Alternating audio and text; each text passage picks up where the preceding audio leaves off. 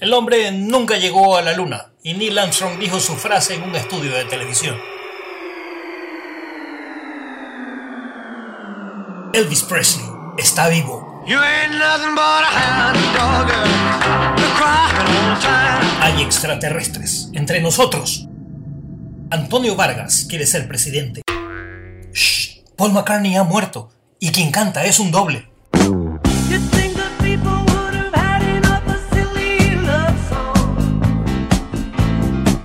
Ok, confieso, no tengo los derechos de esa canción de Paul McCartney. Sin embargo, de lo que viene a continuación, sí.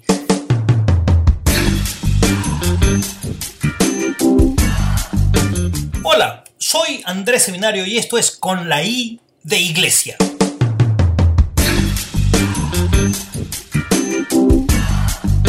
Para el podcast de hoy contamos con algunos invitados, con quienes vamos a hablar de conspiración, fake news y mentiras. En el 2022, la mitad de las noticias van a ser fake news. Sostiene Mark Amoros en un libro que se llama Fake News, la verdad sobre las noticias falsas.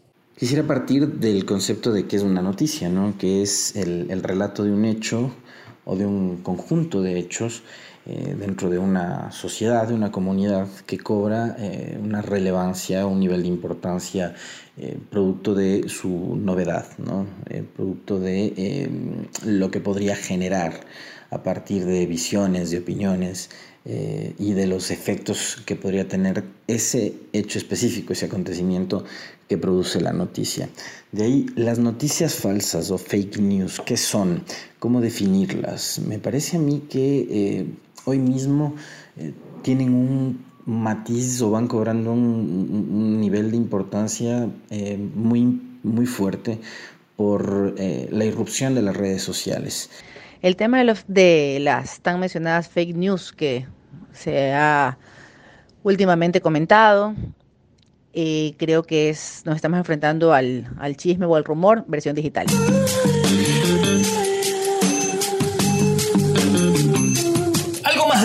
Un estudio MIT, publicado por la revista Science en el 2018, concluyó que la información falsa supera a la información cierta en Twitter. Para eso existen los periodistas, para dar una versión eh, objetiva de un hecho que puede afectar a muchas personas. Pero eh, hoy, cuando tenemos... Eh, a la mano teléfonos eh, inteligentes con cámaras de, foto, eh, de fotografías, con cámaras de video, eh, con grabadora de audio, se pueden ir produciendo una serie de relatos que no precisamente se ajusten a la realidad.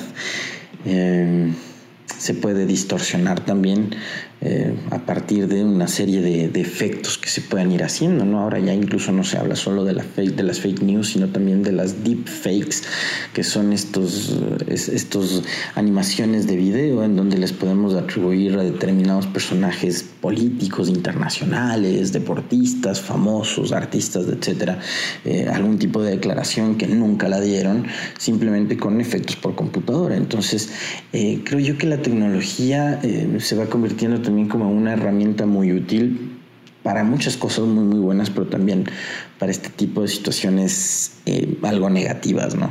Ahora, a mí me parece que las fake news cobran relevancia cuando tenemos una sociedad que no está todavía eh, muy eh, educada en cuanto al manejo de lo digital. Y, esas ganas de, de, estar en la conversación y de compartir las cosas, creo que nos hace ser bastante responsables al momento de, cuestionar el origen o la intención de eh, las fake news. Lo que estamos viendo ahora eh, no, es, no son noticias, lo que estamos viendo es eh, una desesperación por primicia, solamente por una desesperación de likes.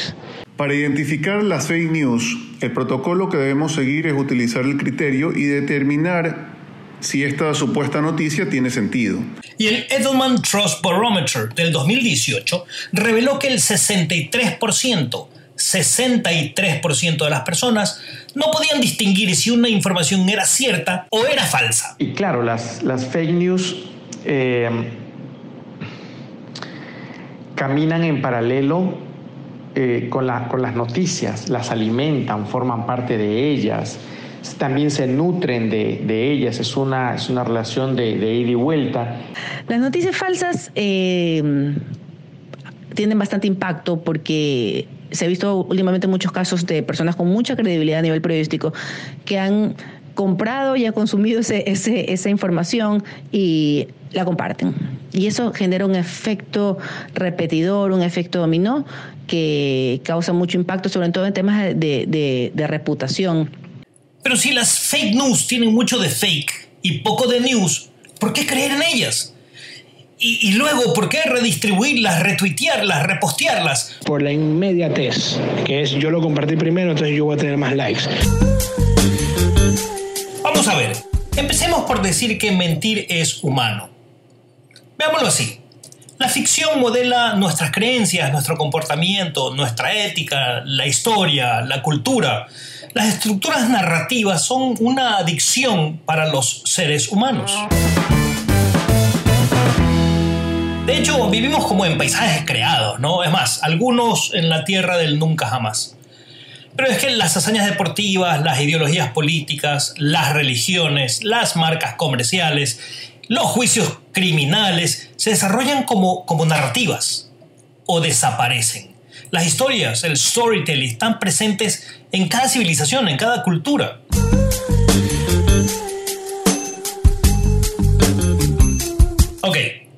La ficción modela nuestras creencias. ¿Qué es ficción? Ficción viene del latín fictus, que significa fingido o inventado.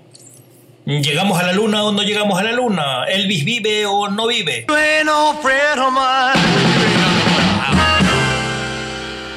Y las inquietudes son más intensas cuando leen a Yuval Noah Harari.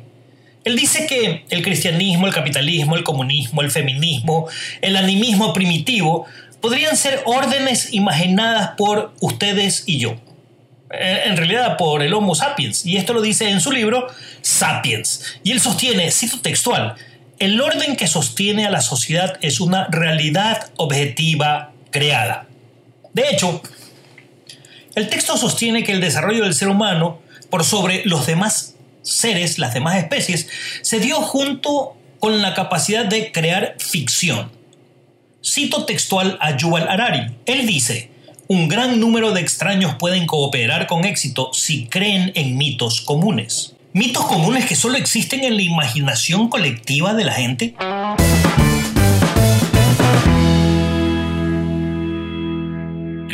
Comunes como las marcas exitosas. Las marcas se construyen sobre mitos. La gaseosa que da la felicidad, la tarjeta de crédito que compra el mundo, el político que resuelve la vida, la existencia de zombies, la guerra contra el terrorismo, convertirse en pez si te bañas un viernes santo, los derechos humanos, el diablo, cabra, la confianza en el vendedor de la esquina, el dinero, la paz mundial. ¿Son mitos o son conspiraciones? Lo cierto es que son ficción creada por alguien y que muchas más personas creen Personalmente yo creo en algunos de ellos, pero... Porque los mitos no son mentira, ¿eh? Son realidades imaginadas, que no es lo mismo. Una realidad imaginada es algo en lo que muchas personas creen.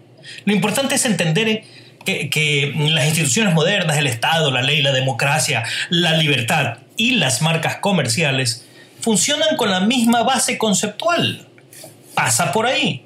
Volvamos a hablar de conspiraciones y fake news.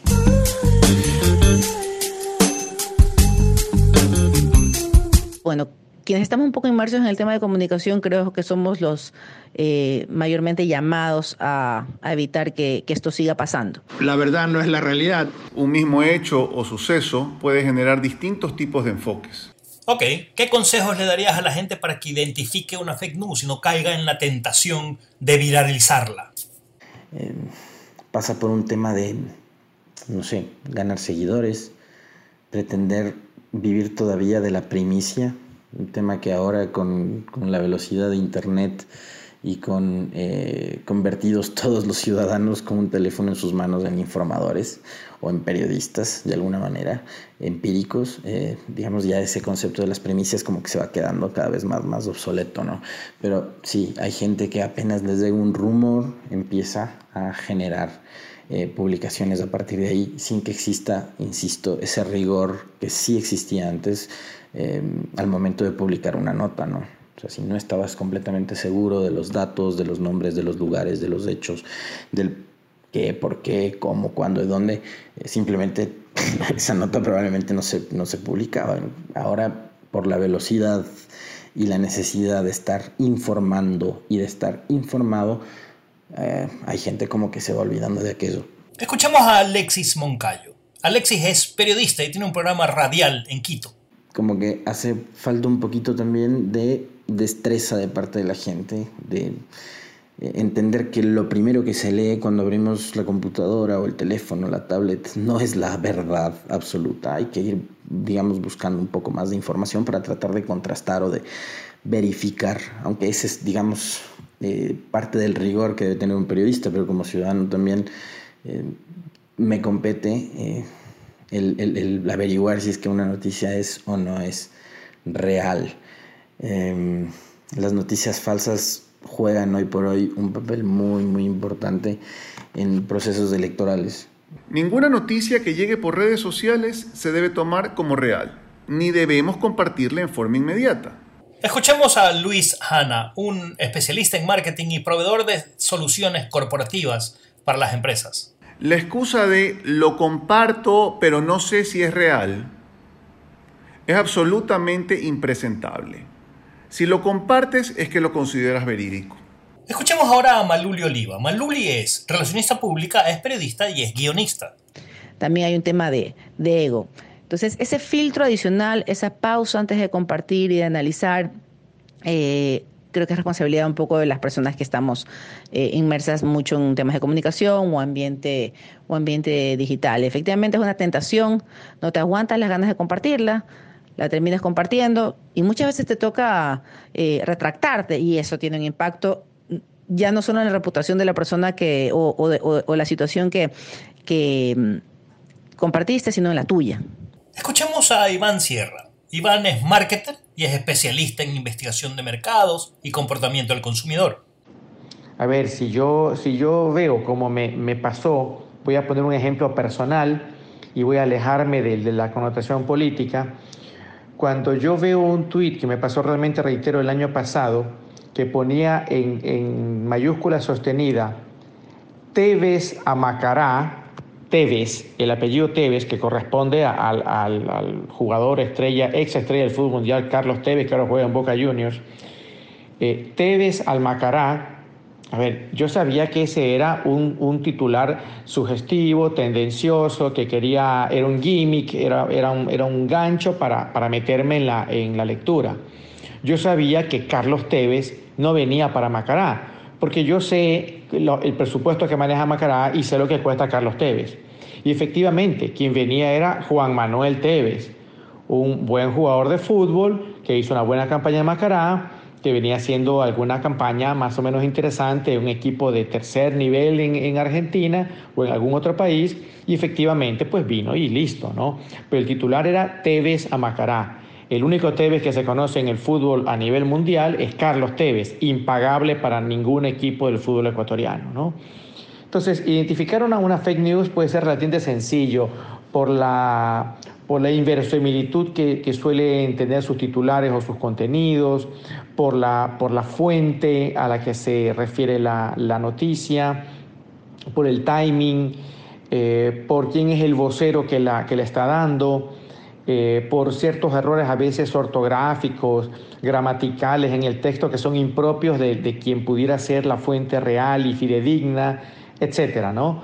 Escuchemos ahora a Javier Márquez. Javier es especialista en marketing, en publicidad y particularmente en marketing inmobiliario la verdad no es la realidad y la realidad no es la verdad. Tú sabes que eso significa, eh, eso es en política, frases cliché como la percepción es la realidad, a veces tenemos que aceptarla a pesar de ser lugares comunes.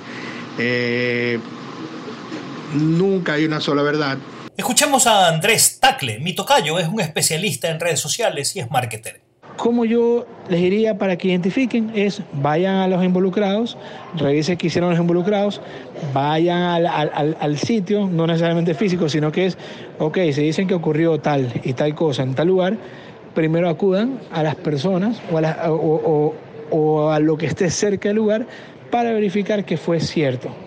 Ya, como digo, es la manera más, más fácil, más sencilla de identificar una noticia verdadera o falsa y no dejarse llevar por pasiones, viralizarla y, y terminar metiendo más la pata.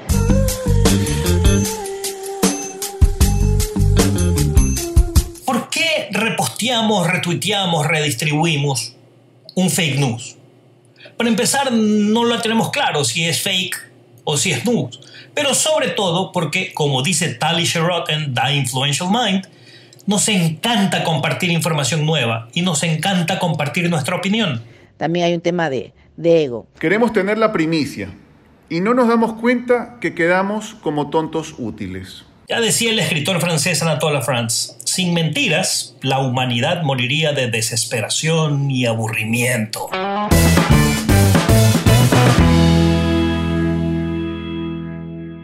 Malcolm Gladwell, en su último libro, Talking to Strangers, cita al psicólogo Tim Levine y su tesis de Truth Default Theory, el sesgo de velocidad. ¿Y, ¿Y, qué dice? Literalmente, Gladwell dice... Los humanos por naturaleza son confiados, de la gente, de la tecnología, de todo. Creemos en los demás lo suficiente como para confiar en la veracidad de sus palabras. Y tiene su justificación en lo evolutivo. Imagínese que tiene un detector de mentiras en el cerebro. Imagine que ese detector de mentiras cerebral es infalible. En palabras de Gladwell, el aire estaría tan cargado de sospechas que probablemente no existiría Wall Street, ni bancos, ni nadie podría contratar un abogado ni emplear un asistente. Luego, esa falla en detectar mentiras, de acuerdo a Gladwell y a Levine, esa falla en detectar mentiras es el precio que tenemos que pagar por vivir en sociedad. Por default, todos somos honestos.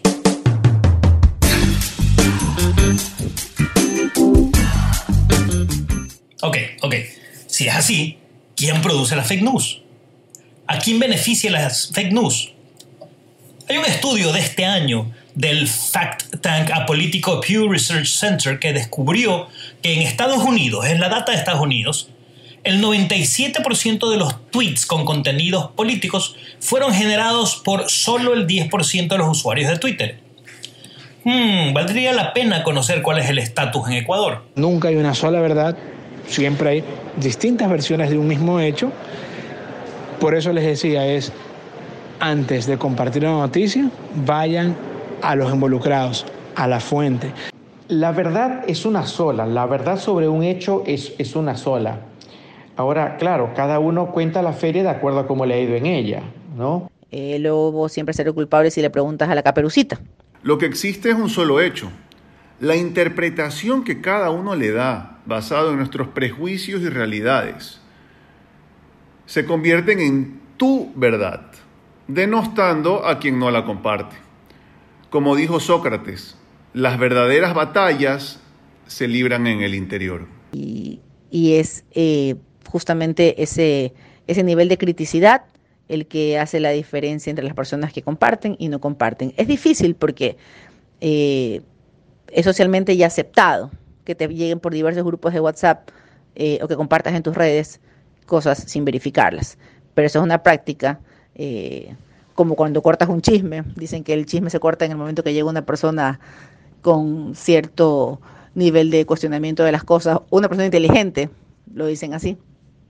También es el mismo método que debería aplicarse con, con, con, las fake news, que estas noticias falsas en, mueran en ti. Hasta aquí este podcast. Antes de terminar, agradecerle a Andrés Tacle, Iván Sierra, a Malulio Oliva, a Javier Márquez, a Alexis Moncayo y a Lucho Hanna por haber compartido sus ideas con nosotros. Entonces, eh, son puntos de vista sobre un mismo hecho. Y ustedes dirán, ¿y la conspiración? Todo el podcast es una conspiración. En fin, déjenme cerrar con una historia. Alrededor de 1929, René Magritte pintó una pipa en el centro de un lienzo. Debajo de la pipa escribió Ceci n'est pas un pip, que significa esto no es una pipa, y probablemente en mejor francés que el mío. La pregunta es, ¿era o no era una pipa?